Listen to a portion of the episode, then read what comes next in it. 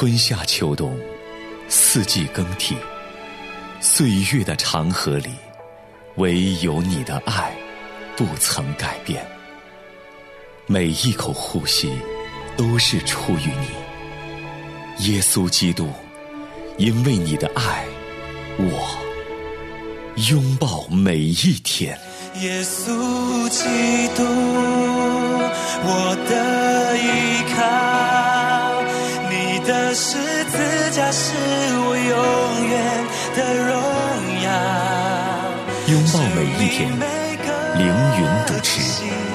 都是属于你。您现在收听的是良友电台的《拥抱每一天》，我是凌云大家好，我是永恩林雨牧师平安。啊，永恩平安，亲爱的听众朋友，今天我们要继续的和您谈谈神的应许对我们人生的意义这个重要的话题。那今天呢，我们要进入的另外一个新的主题，就是神应许要把圣灵赐给我们。这个应许啊，对我们每一个人的人生意义极其重大。真的是，我常常很嗯羡慕，就是在耶稣时代的人啊，因为耶稣道成肉身嘛，来到人的中间，当时的人可以和他真实的相处，然后经历见证他的神迹，或许他的那一句话就摸到了你的心里，因为他柔和谦卑。但是当他为着他的使命上了十字架，他回到天父那里，好像我们就不再能够，后面的人就没有这个机会。但是神应许，耶稣应许，他走后会差派这样的圣灵保惠师住在我们的里面。其实我们每一个人都有耶稣住在我们的心里，所以圣灵是一个好朋友。如果我们真的能够经历到圣灵对我们的引导帮助，我们就知道神说他是我们随时的帮助，不是一句空话，是一句真真实实、随时可以支取的应许。是的，嗯，是的，是我们的良师益友。神对我们整个人类啊，都有一个完美的计划。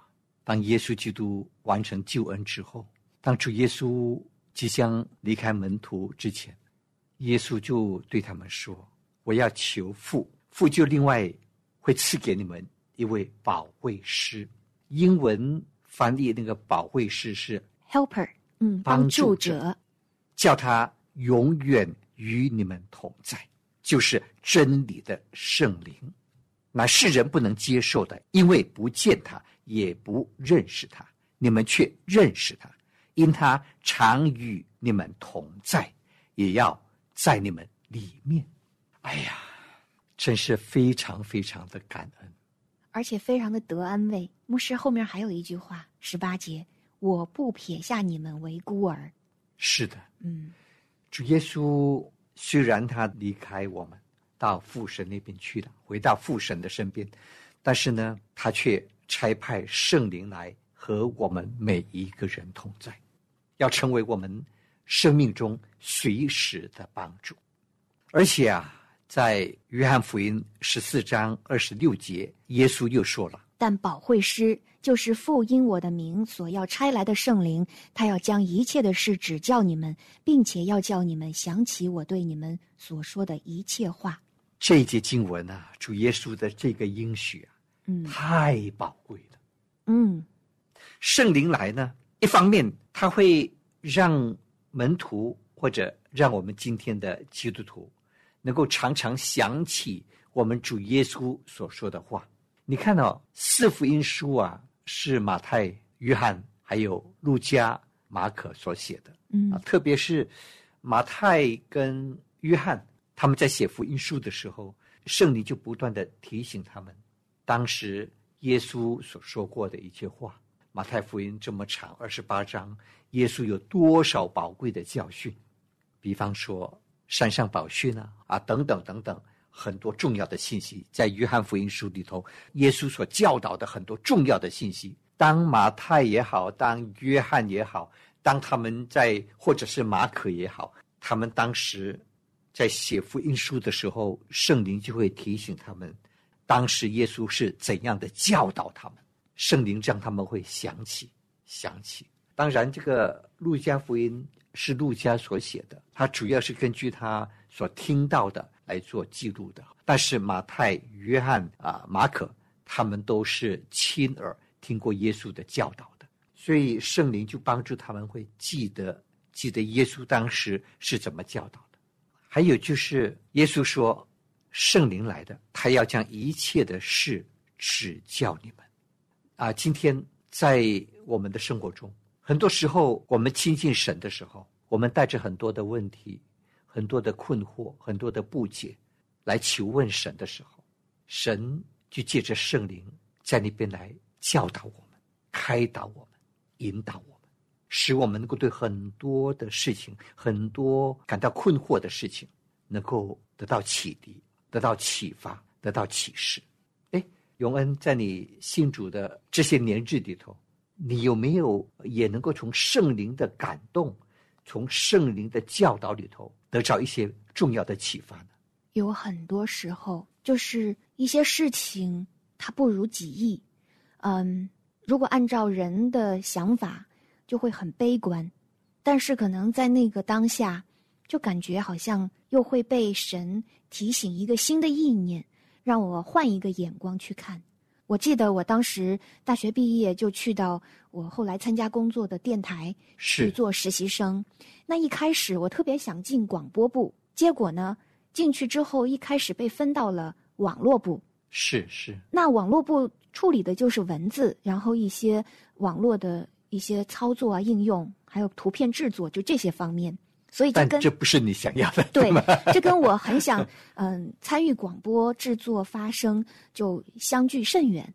在那一刻，我非常的低落，我就在那儿想，哦，是不是因为我没有嗯没有后门 没有关系，所以才这样子？就是别人怎么想分配你就怎么分配。但是突然，好像又有一个意念进来，让我去看这件事情的积极面。首先，他让我想到。我应该为我是一个什么关系都没有，我竟然能够来到这么好的电台，这么嗯国家级的电台实习，这本来就是不可能，但是却被神实现的一件事情。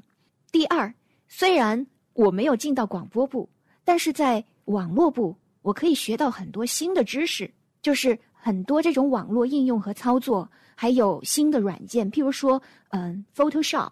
还有一些别的一些软件，这是我过去没有操作过的，但是现在我就必须因为工作我要开始学习。那虽然是你不喜欢的，但是却是一个新技能。你想想啊，你虽然实习不拿工资，但是别人教你还不让你交学费呢。啊，是是，对我我就从这个角度就觉得，其实这是一个新的扩张。那很多很多年以后，包括现在。我都特别感恩当时在网络部实习和好几年工作的这些经历，因为我们现在的工作呀，还有生活，更多的实现了自媒体，还有这些网络新平台。包括疫情后，我们的教会如何宣教，我们也是走网络路线。如果没有那些年的培训和熏陶和工作经验，我就没有这样的意识，也没有这样的技能，所以现在上手就很快。所以我很感恩那个时候。那还记得曾有一次。我也是，嗯，陷入到一个很低落的一个状态，就是一些环境的变化等等。我记得当时自己的状态低落到像一个烂泥巴，就是对好多事情，就是好像突然一下子没有力量去做，因为之前是参与了一个很重大的一个项目，那后来就是很疲乏。但是我没有条件不上班啊，我就知道我还是必须要面对我的本分，我要尽我的职责，但是又感觉自己状态这么差，就像烂泥巴。突然我就有一个意念进到我的心里，说烂泥巴也可以养花呀，而且他提醒了我一个经文啊，就是圣经里面一个画面，就是耶利米先知，他不是被那个下到那个井里面。是是，当时人怕他那胳肢窝受伤，就拿了一些破旧的衣服给他垫胳肢窝，然后我就看到，你看，连这破旧的衣服，就是这些破的布，甚至在那一个 moment 那个时刻，都能够成为给先知垫胳肢窝怕他受伤的有用的东西。你怎么能说 Kitty 你自己没用呢？虽然你感觉像烂泥巴，但是烂泥巴可以养花呀，就是烂泥巴可以成为养分。所以不要看当下的感受。所以我就说，刚才举这两个例子，就是好像在那个时刻，圣灵会给我一个新鲜的鼓励。我觉得这种感动就是积极的、向上的，是与我当时按照人的想法那个悲观的、负面的是相反的。它可以让我看到事物的光明面，以至于让我带出积极的行动力。不过呢，牧师，嗯，这样的一些感动不是随时祈祷随时就有，就是我就是说不是当下就能有。那我很想问牧师的一个问题是：有些时候面对一些困惑，嗯，既然圣灵会在一切的事上指教我们，但是还是会有些时候有一些困惑，可能一时半会儿或者很长一段时间还是找不到答案。您有过这种情况吗？那您觉得圣灵会怎么看呢？嗯，您有过这种经历吗？在我的生命中呢，这几十年的人生经历里头，每一天的清晨，我亲近神，我非常非常的享受那段时光，因为我能够慢慢的、清心吐意的、很专注的跟天父谈话，嗯跟我们亲爱的主耶稣谈话，跟圣灵谈话。然后呢，我在生活上有什么问题，我就会向神祷告，求圣灵来告诉我，来教导我应该怎样来处理这件事。嗯。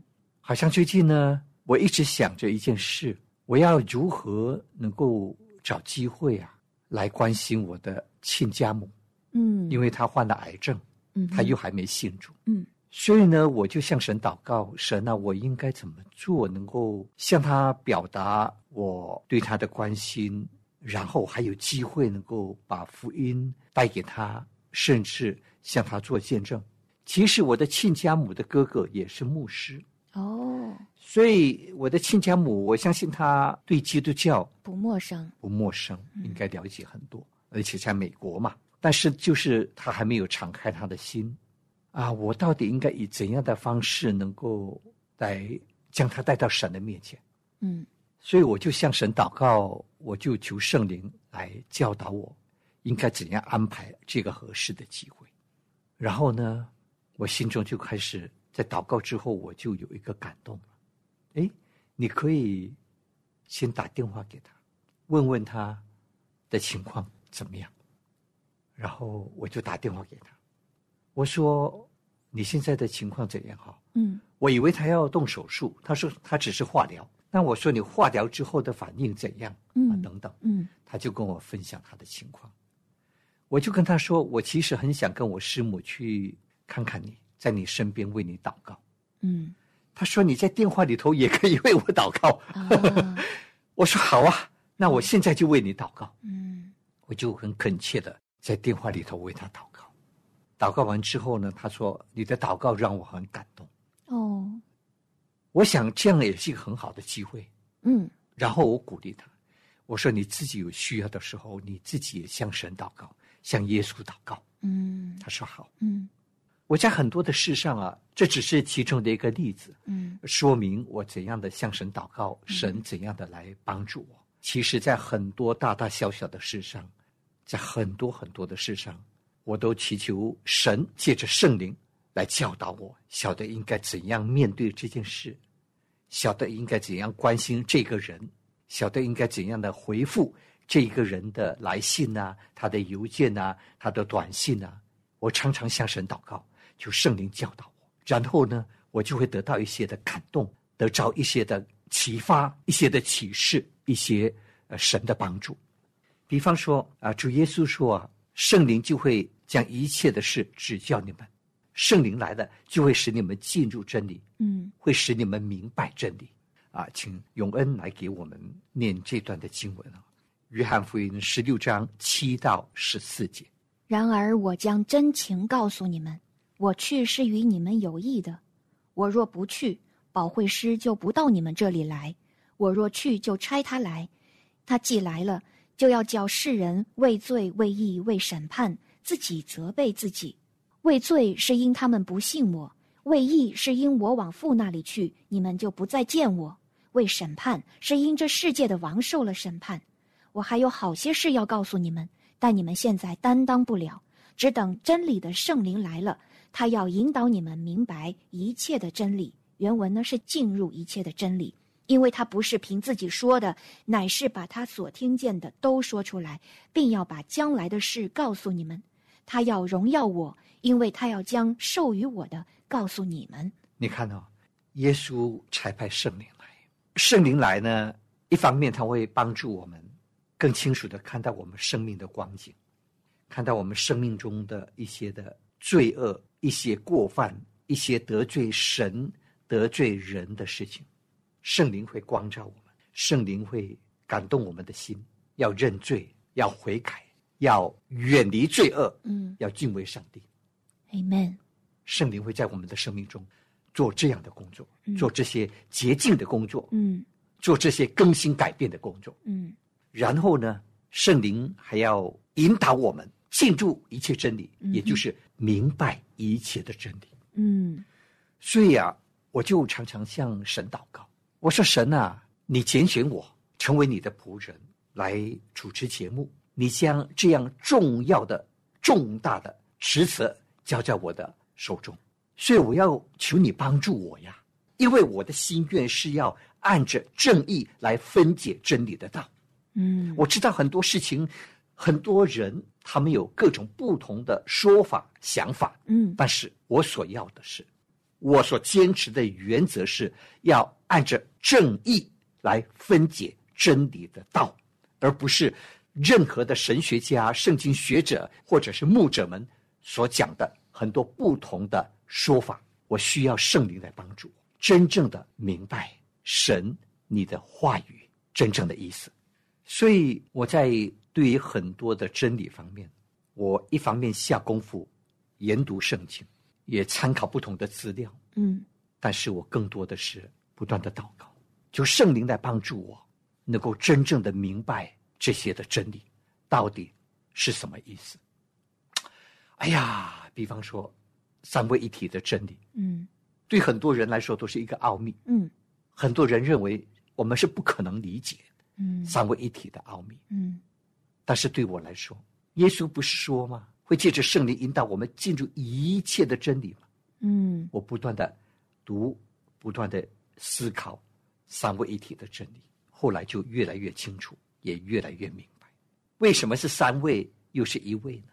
三位一体到底是三位神还是一位神呢？后来我不断的阅读的时候，长话短说哈，嗯非常关键的一段圣经，就是在约翰福音第十七章，耶稣不断的说：“求你使他们合而为一，使门徒们、使信徒们合而为一，好像我们嗯。我与神你合而为一一样。”嗯。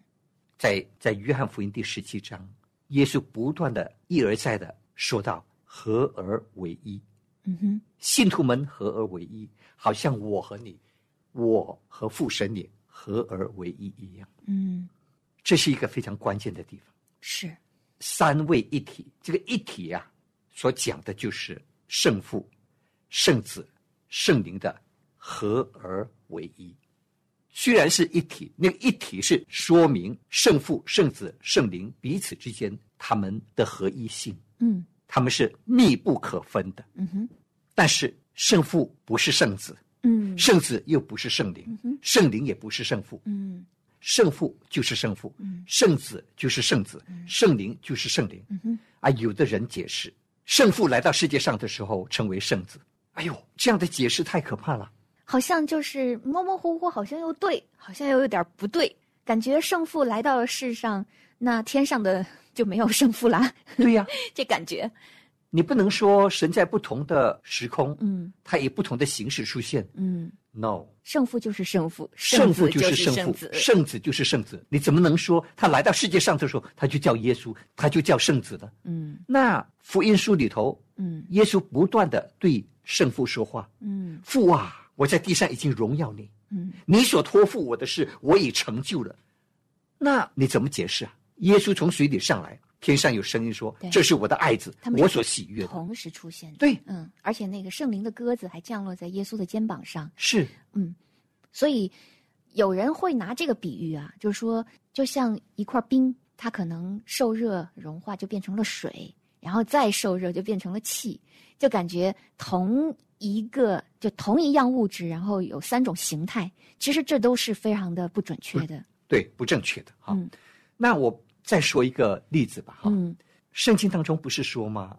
以弗所书第六章讲到神所赐给我们的全副军装啊，嗯，啊，其中有一样的军装叫做救恩的头盔。对，哎呀，这个救恩的头盔啊，我开始的时候哈、一直很难完全理解，嗯到底这个救恩的头盔所代表的意义是什么？其他的比较容易解释啊、信心的藤牌啊，用信心来抵挡魔鬼的攻击啊，嗯圣灵的宝剑啊，神的话语、那些都很清楚。嗯是平安的鞋啊，你去到哪里就把平安的福音带给人们哈、嗯都比较容易解释。但是救恩的头盔，我就想来想去，到底什么意思？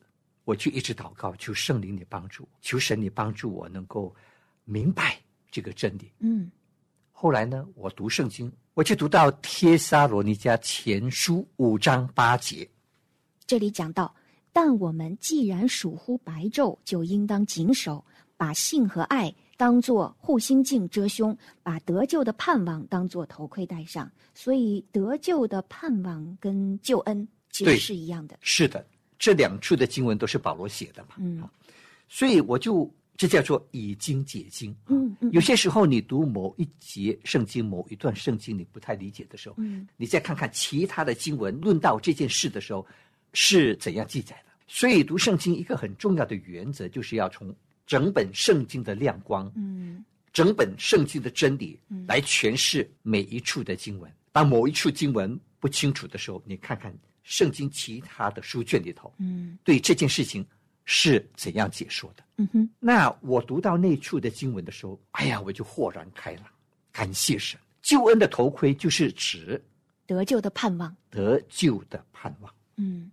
那这个得救一定是指我们永生那个得救吗？还是在方方面面的一个被拯救、方方面面的事情的困境的一种 deliverance？不见得是环境被挪开，应该说是一种信心被提升的那种得救呢。我个人认为，这个得救的盼望是特别针对我们永生的一个得救的盼望。嗯哼，嗯，救恩的头盔，头盔是要保护我们的头部，对呀、我们这个大脑里面经常各种心思的战场啊。对心思的战场。嗯那它为什么会成为一种的军装？为什么会成为军装的一部分呢？而且是非常重要的，因为大脑护脑 这个是最核心的司对令，部，就是保守着我们的思想、心思意念。心思意念、嗯情感意志。嗯那为什么说它是救恩呢？它的意思就是，当我们在属灵的征战里头，嗯面对恶者很多的攻击的时候，嗯我们必须常常的将我们这个得救的盼望放在心里，常常的要提醒我们自己：我有一个得救的盼望，我是属神的儿女，嗯我有得救的盼望。今生结束了，我将会到神那里去。嗯所以今生即使撒旦恶者借着很多的苦难、嗯逼迫临到我的生命中的时候，我必须不断的提醒我自己，嗯我是属神的儿女。嗯即使这些苦难会夺去我的生命，到一个地步会使我牺牲我的生命，嗯也无所谓。为什么？因为我知道，当我经过这些苦难、这些逼迫，甚至死亡之后，我将会得到永远的救恩。这很重要啊！嗯，这太重要了。就是因为你有这样的一个得救的盼望，才能够使我们勇敢的去面对人生一切的逼迫、一切的患难，继续的坚持我的信仰。嗯不被撒旦二者，不被一切的敌人打倒我们，阿门。所以它是一个很重要的军装啊嗯，啊！对，因为我们人生旅途，我们要朝着那个最后面的那个方向走嘛，所以这一路一定会有很多的攻击，很多的苦难。那神说，忍耐到底的必然得救。那我们如何靠着什么能忍耐到底？是那个盼望。对，所以，当我们有那个盼望在前面的时候，任何路上的拦阻都不会成为拦阻，因为我们有那个盼望在前面，而这个盼望是神的应许，是一个必然会实现的，所以就会让我们知道，我们一定会在这些征战中得胜。是的，嗯是的。所以当我这样两处经文对照的时候，哎呀，我就充满感恩。所以常常就是这样，不仅仅是在圣经的啊这些真理上，在我生活中很多时候有一些问题需要解决的时候，我都祷告，嗯。常常数不胜数了，太多这样的经历。嗯。神怎样的就在我祷告的时候，就向我说话，就在我的心中感动我，给我有一些启发，教导我、嗯。你应该怎么做，嗯你应该怎么做，嗯你应该怎么做。嗯，谢谢牧师的分享啊！我想能从您的这样的个人经历中，我们能学习的就是不断的向神祷告，这也是神对我们的这样一个期许，就是你要常常祷告，凡事谢恩。